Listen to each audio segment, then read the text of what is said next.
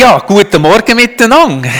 Es ist schön, wieder mal zur Hindubank zu sein und zu sehen, wie ihr da immer mehr expandiert. Das ist also sagenhaft, wie das da Gestalt annimmt, wie ihr schon fast in der Zielgerade innen seid. Ja, Ursprung und Ziel von unserer Identität. Während Psychologie früher uns gesagt hat, dass wir das Ergebnis von unserer Umwelt sind, wird uns heute gesagt, dass wir das Ergebnis sind von unseren Entscheidungen und von unserem Willen. Ja, bin ich jetzt äh, das Resultat von meiner Umgebung, so nach dem Motto, ich wäre ja schon okay, aber das Umfeld übt so einen schlechten Einfluss auf mich aus.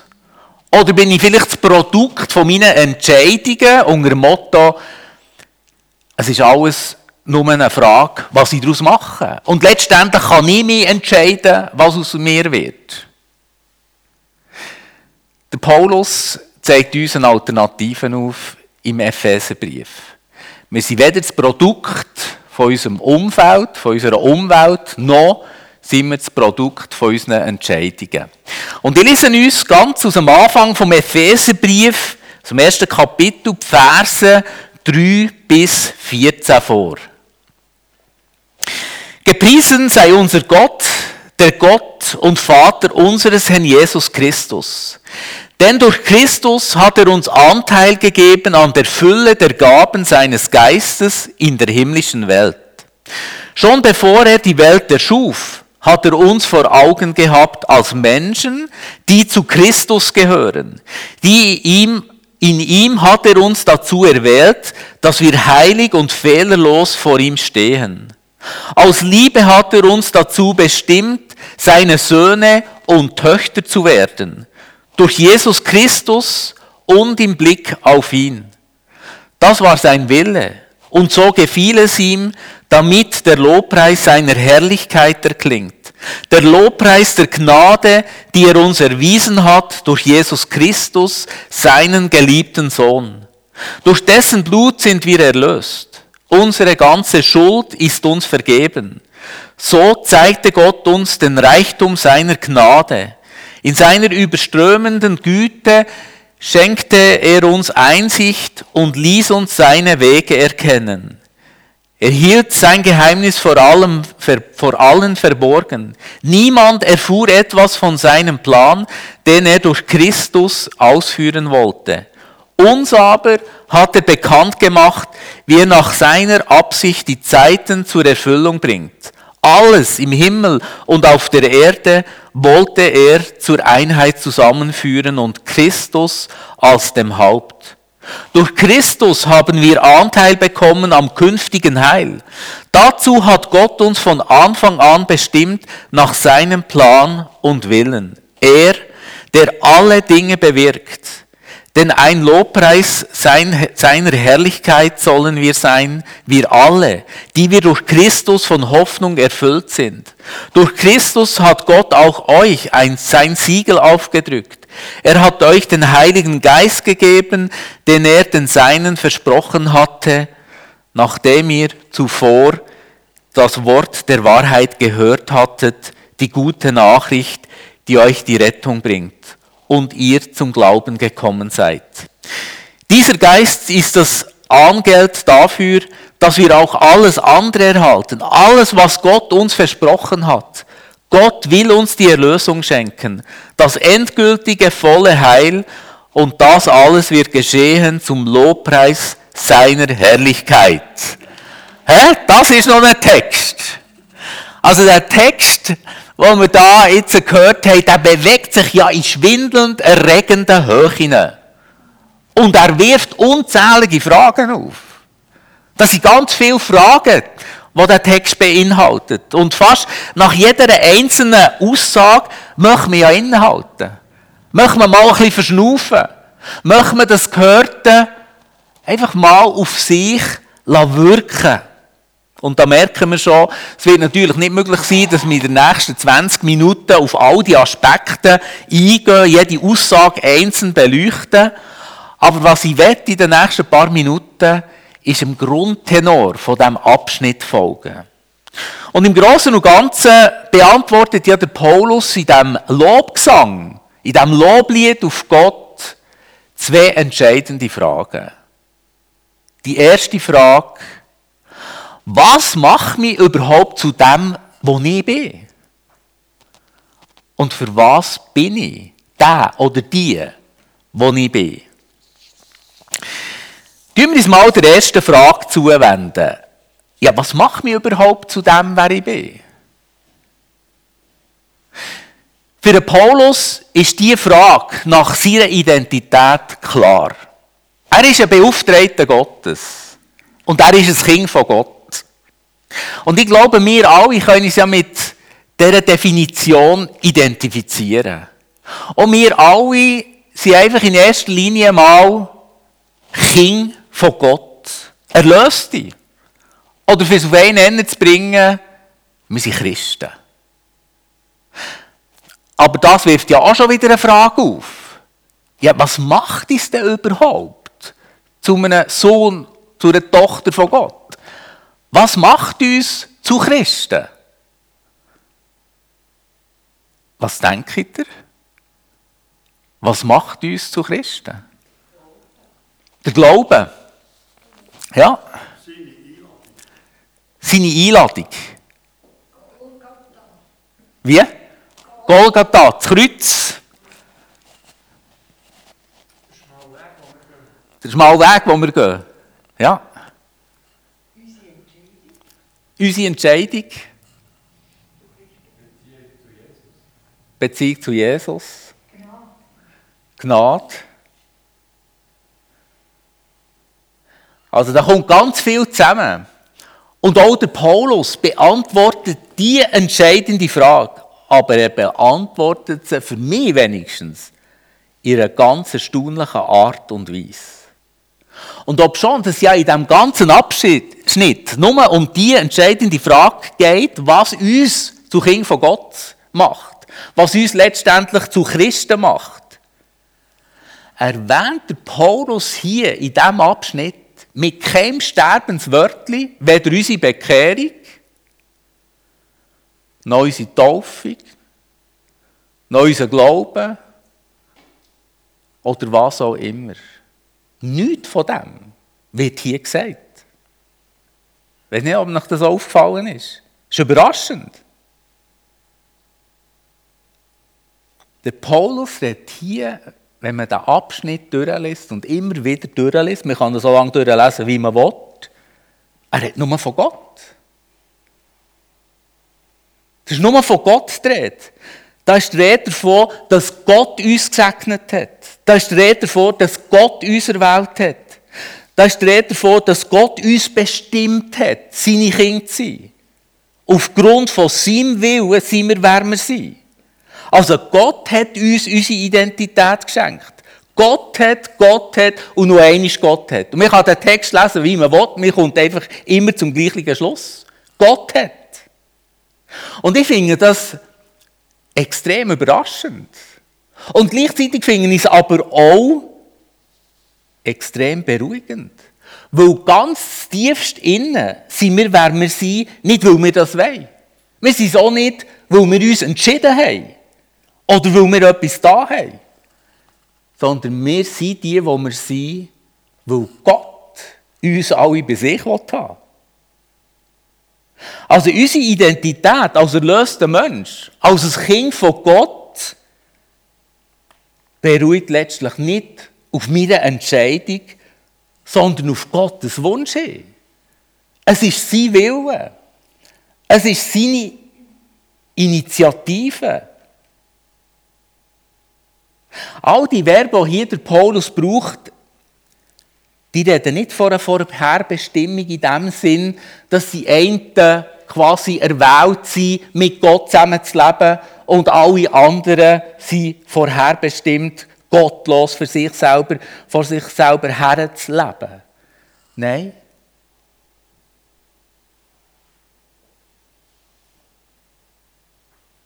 All diese Verben, die drücken aus, dass die ganze Initiative von niemand anderem ausgeht als von Gott.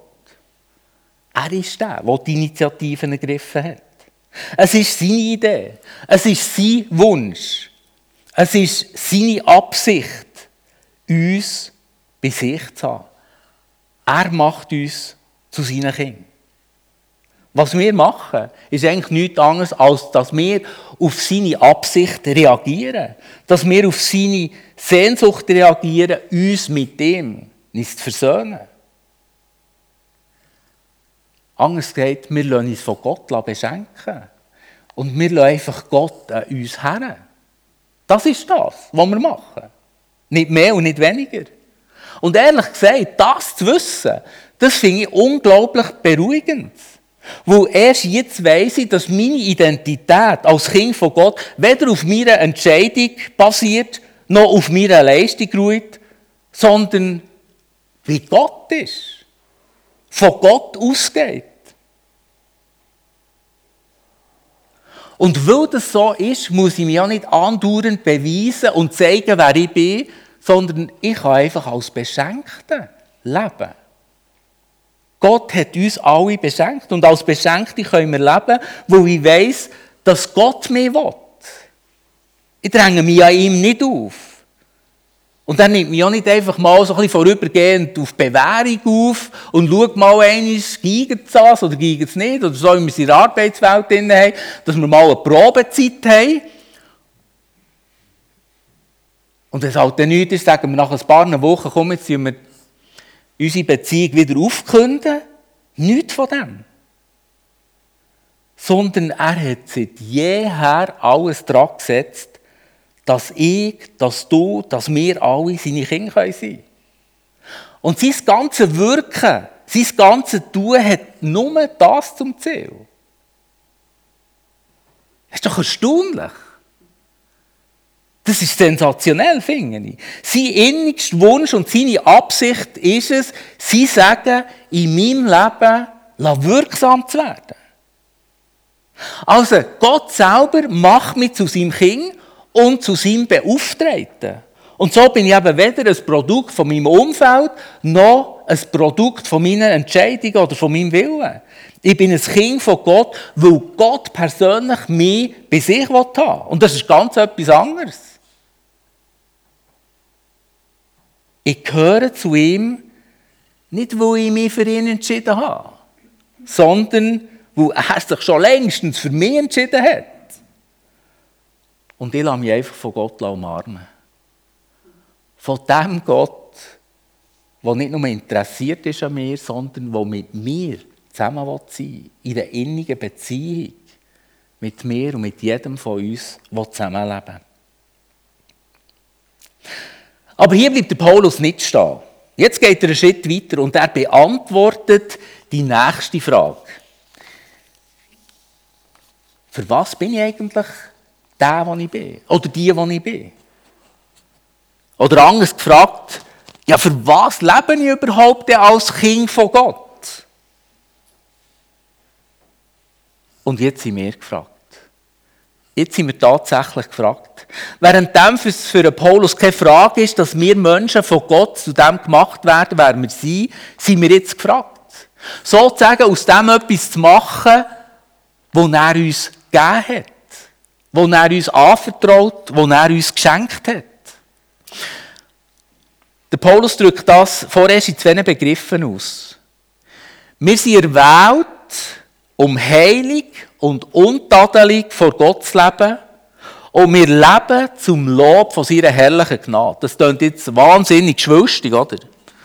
Aber für auf einen Punkt abzudividieren, hier kommt er auf nichts anderes, als auf unsere Nachfolge zu reden. Unser ganzes Leben findet seine Erfüllung und Vollendung, indem es zu einem Lobpreis und zu einem Lobgesang für Gott wird. Und weil der Heilige Gott uns alle zu seinen Kindern macht, ist es für Paulus klar, dass eben auch wir heilig sollen leben. Oder in einem Satz ausdrückt, sagt der Paulus hier, was er auch sonst immer wieder sagt. Lebt gemäss eurer Berufung. Lebt entsprechend dem zu dem, was Gott euch gemacht hat. Und weil wir eben von Gott heilig gemacht worden sind, sollen wir heilig leben. Und ich glaube, um das Thema von Heiligung und von der Nachfolge kommen wir auch im 21. Jahrhundert nicht drum herum. Währenddem sich der Paulus ja hier und eigentlich auch durch den ganzen Epheserbrief in schwindelnden, regenden Höhen bewegt, und jetzt eben auch hier, wenn er über unsere Identität als Christen redet, wenn er davon schreibt, was Gott alles für uns tut, dann wird er hier aber sehr deutlich. Konkret und auch direkt, wenn, es über, wenn er über einen Lebenswandel der Christen redet. Weiter hinten im Epheserbrief kommt er dann noch einmal zusätzlich darauf zu reden. Und darum möchte ich einen Punkt streichen, warum Gott uns erlöst hat. Und der Paulus hier eben auch betont. Im Vers 10 schreibt er, dass Gott in und durch Christus das Ganze all, alles, was im Himmel auf der Erde ist, wieder vereinigen will, wieder zusammenführen Es ist offensichtlich, dass die Sünde die ganze Schöpfung in Zustand von einer Spaltung und Trennung gebracht hat. Aber in dem, dass eben gemeint, in dem, dass wir miteinander Christus als ihr Haupt empfehlen, verwirklicht eben Gott seinen Plan, die Welt wieder zusammenzuführen. Und ich glaube, es ist offenkundig, auf unserem Globus ist vieles gespalten. Und manchmal ist ja der Mensch, sind wir alle, in uns selber auch gespalten. Aber Gott macht uns zu seinen Kindern, damit diese Spaltung kann überwunden werden kann. Damit wieder die Schöpfung in Harmonie wiederhergestellt wird und kann existieren. Und damit drückt der Paulus auch klipp und klar aus, der Lösung von Christus für die ganze Schöpfung ist geschehen, damit eines Tages die ganze Welt, der ganze Kosmos erlöst wird. Alles, was eben im Himmel und auf Erden ist. Und darum beten wir ja im Unser Vatergebet auch immer wieder, dein Reich komme, wie im Himmel, so auf Erden.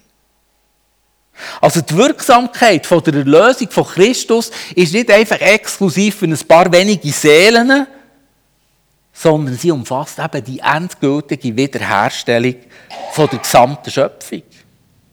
Und ich glaube, damit haben wir eigentlich auch schon die Stossrichtung von der Heiligung, von der Nachfolge und von unserem Dienst, von unserer Aufgabe angegeben. Zu vereinigen, zusammenzuführen. Das, was trennt und gespalten ist, wieder zusammenzubringen. Also Gott nachzufolgen heisst, ihm in seinem Werk von der Versöhnung und von der Zusammenführung nachzufolgen, damit dass das, was auftrennt ist, abgespalten ist, uneins in dieser Welt ist oder auch uns selber uneins ist, versöhnt und zusammengeführt kann werden. Und ich glaube, da gibt es noch einiges in uns oder um uns herum, was trennt ist, was aus der Harmonie geraten ist. Zuweilen sind wir doch versucht, Gnade und Heiligung zu trennen. Sind wir versucht, Gesetz und Liebe voneinander zu trennen. Oder gibt es vielleicht auch Lebensbereiche, wo wir von uns selber ausklammern, wo wir verdrängen, weil sie uns dunkel sind. Aber auch in der Beziehung zu den Mitmenschen gibt es nach wie vor vieles, was trennt ist. Sozial. Und global nimmt es ja noch viel größere Dimensionen ein. Zwischen arm und reich, zwischen schwarz und weiß, zwischen Gesunden, Kranken, zwischen Ausländern, Inländern, Behinderten oder was auch immer. Und ich glaube auch, unser konsumorientierter Lebensstil bringt ja die Disharmonie von der ganzen Schöpfung, von der ganzen Schöpfung noch verstärkt zum Vorschein. All das und noch vieles anderes wird Christus wieder zusammenführen. Und sein Ziel ist unsere Berufung. Sein Ziel für uns ist unsere Nachfolge, ist letztlich eben unsere Heiligung. Wir alle, wir sind Kinder von Gott, weil Gott selber die Initiative dazu ergriffen hat. Nicht wir haben es ergriffen. Er hat es ergriffen. Es ist seine Entscheidung, die er für uns getroffen hat. Warum? Weil sich Gott nach uns sehnt. Nach jedem von uns. Er möchte uns als seine Kinder in seine Arme schließen. Das ist seine Sehnsucht. Das ist sein Plan. Das ist das, was er vorherbestimmt hat. Und als seine Kinder und als Serige, die jetzt schon immer wieder sie sagen dürfen erfahren, sind wir dazu aufgerufen, heilig zu leben. Also so zu leben, dass unser ganzes Leben als Menschen, aber auch als Gemeinschaft, als Gemeinde miteinander ein einziges Loblied ist auf die Grösse von Gott. Und wir leben dafür nach wie vor, dass eines Tages all das, was trennt ist, in uns selber, um uns herum, wieder vereinigt wird. Das ist eine unglaublich grosse, aber auch eine einzigartige Berufung. Und es ist eine unvergleichliche Aufgabe, die ich glaube, was sich wirklich dafür lohnt, zu leben. Amen.